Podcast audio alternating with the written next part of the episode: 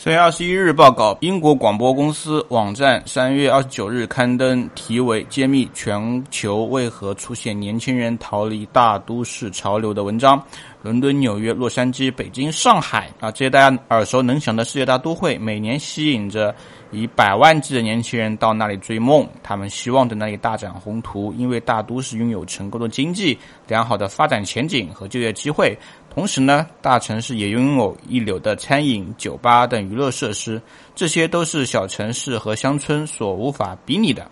以伦敦为例，过去十年，伦敦经济扩张了五分之一，周边人口也达到了一千万。多年以来，世界各地的人们往往都是涌向大都市去实现梦想。然而，风水轮流转，近年来有迹象，越来越多的人开始放弃城市生活，重新回归恬静的田园生活。例如，过去十年间，已经有大约五十五万人离开伦敦。回到了一些小镇或者乡下生活，而且这一现象不仅仅局限于伦敦，它正在全球各地的大城市悄然蔓延，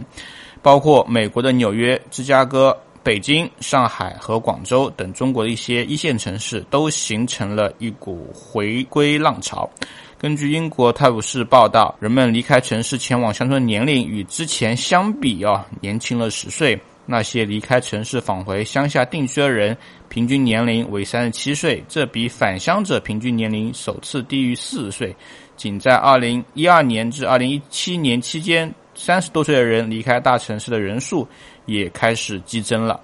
啊，我觉得这个消息其实说明一个现象。第一个，其实讲实话，大城市在过往大家印象中都是人口涌入的城市，但是其实发展到一定阶段，大城市也会出现一个人口的挤压。这其实是一个保。求平衡的这么一个趋势，当人越来越多的时候，这个城市生活成本一定会越来越高，这个城市的竞争一定会越来越激烈。所以在竞争激烈以及成本比较高的时候，到达某一个阶段，一定会出现一些人受不了，或者说呃扛不了压力，往其他的地方去生活啊，这样的一个模式一定是存在的。这第一个，第二个呢？其实，在大城市周边的一些二三线城市啊，某种程度上，他们也在发展，包括一些交通的提升，带来了城市跟城市之间的沟通会更加的密集。所以呢，在这样情况下，也会有一些人选择相对性价比比较高的。啊，其他城市去生活，所以这两种原因导致了在一线城市，如果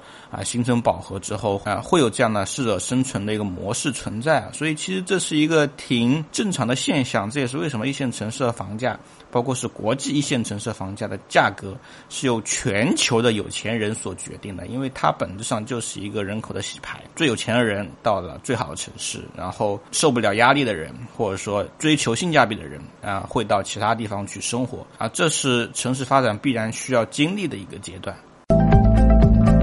认认真真聊地产，实实在在谈买房，更多楼市资讯，微信搜索“真有好房”小程序，我在这里等你。